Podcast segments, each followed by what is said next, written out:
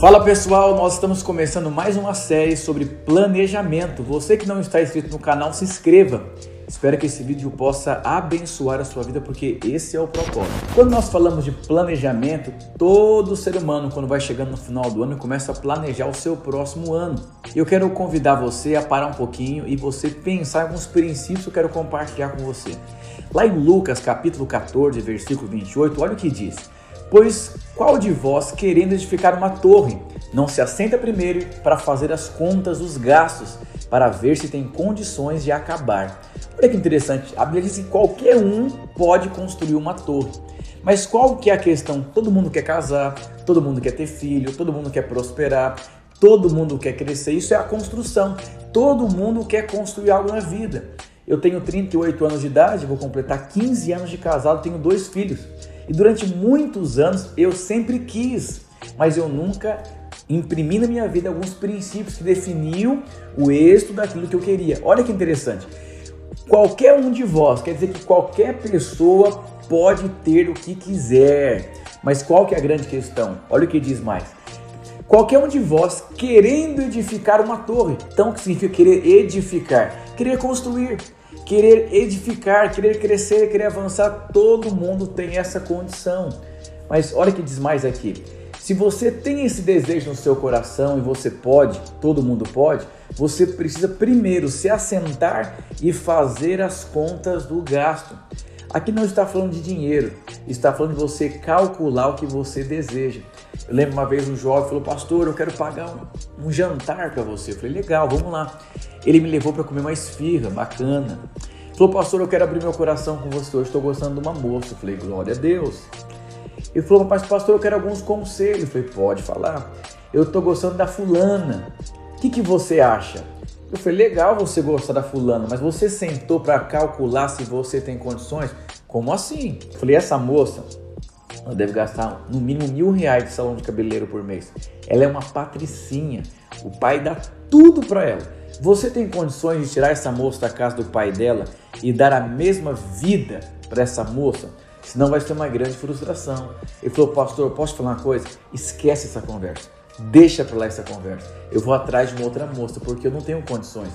O que aconteceu com esse jovem? Ele estava querendo construir uma torre mas ele não sabia quanto custava aquela torre. Quantas pessoas entram em coisas na vida sem ter noção nenhuma de quanto custa? Eu lembro quando eu me casei, eu casei com uma moça de Deus. Ela tinha um coração para Deus, mas ela não era desenvolvida no potencial máximo da vida dela.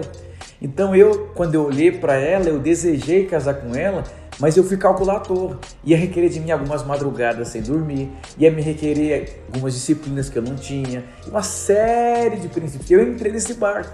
E hoje, quando eu olho para minha esposa, eu percebi o favor de Deus, mas é a consequência de um esposo que sentou para calcular se tinha condições. E eu percebi que eu tinha condições de casar com ela e investir na vida dela.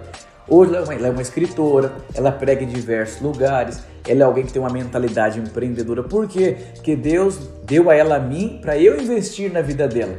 Então Jesus disse: se você quer, senta e calcula para ver se você tem condições. Quantas pessoas é, começaram a construir, mas não tinham essas condições? Olha o que diz mais aqui. Diz assim: para ver se você tem como acabar o que você construiu. Lá em Lucas 14, 28 diz isso. Por que eu preciso sentar para calcular? Para ver se eu tenho condições de acabar, de ir até o final. Quantas pessoas começaram algo e não foram até o final? Começaram um curso legal, mas tinham dificuldade de acordar de manhã. Então ele fez, a... eu lembro quando era adolescente, eu comecei a fazer dois cursos de computação na época. Mas eu não ia até o final, por quê? É, eu tinha conseguido um curso gratuito, mas custava. E sabe que nem pode ser de graça, mas custa alguma coisa. Era de graça, mas custava o metrô lotado, custava acordar de manhã, custava disciplina. Eu fiquei empolgado, mas eu não tinha condições de pagar. Por quê? Porque eu era indisciplinado. O que aconteceu? Eu parei os dois cursos na metade. Quero te fazer uma pergunta: quantas coisas na sua vida você parou na metade por não ter condições? Quando Jesus fala assim, ter condições, aponta para muitas coisas. Aponta para dinheiro, aponta para disciplina, aponta para prioridade, aponta para você abrir mão de algumas coisas, abrir mão de relacionamentos. Então tem um curso de noivos. Quando você se casa, você precisa matar a sua vida de solteiro, porque se você casar levando para o casamento uma mentalidade de solteiro, não vai dar certo. Deus criou tudo para dar certo. O propósito de Deus é que nós possamos ter uma vida, não é qualquer tipo de vida, é uma vida abundante. Mas para isso acontecer, tem uma série de princípios. Olha o que diz mais aqui no versículo 29 e 30. Para que não aconteça que depois de haver colocado os alicerces, não consiga acabar. Todos que vierem vão escarnecer de você. O que significa? Alguém já passou perto de uma construção que parou na metade? Eu conheço várias que durante muitos anos está parada, porque colocaram alicerce, mas não tiveram condições de construir. A Bíblia diz que todos vão passar e vão escarnecer daquela construção, porque só colocou alicerce. Quando você olha para a sua vida, você tem uma construção ou só tem um alicerce e parou pela metade do caminho?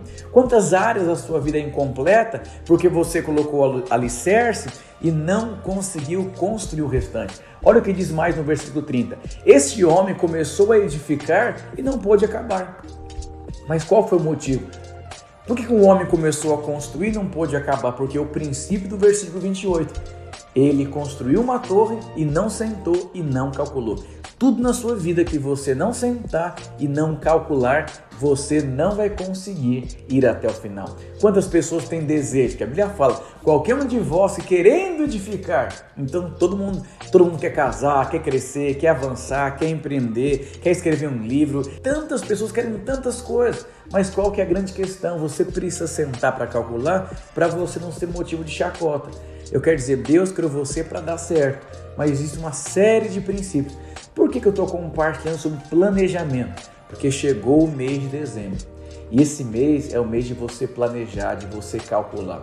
Sabe como chama essa série que eu estou ministrando para você agora? Esse assunto aqui de agora o princípio do cálculo. Deus chamou você para calcular. Eu vou dizer, entendo tanto que você é amado por Deus e entregue a sua vida pelo propósito que Deus colocará no seu coração. 2022 será um ano poderoso na sua vida. Senta, calcula e se prepare para coisas poderosas. Deus abençoe, espero ter abençoado a sua vida. Se inscreva no canal.